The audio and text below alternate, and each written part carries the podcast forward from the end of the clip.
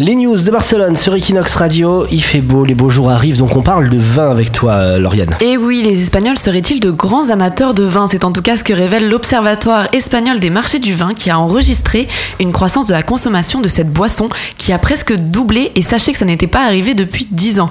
En 2016, ils ont consommé 10 millions d'hectolitres de pinard. Selon Raphaël Del Rey, le directeur de l'Observatoire, cette augmentation est due euh, en partie à une meilleure économie du pays, mais surtout à une plus grande variété de produits et au changement qui s'est opéré sur l'image du vin.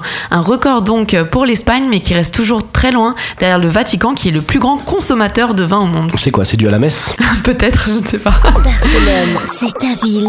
Equinox, c'est ta radio.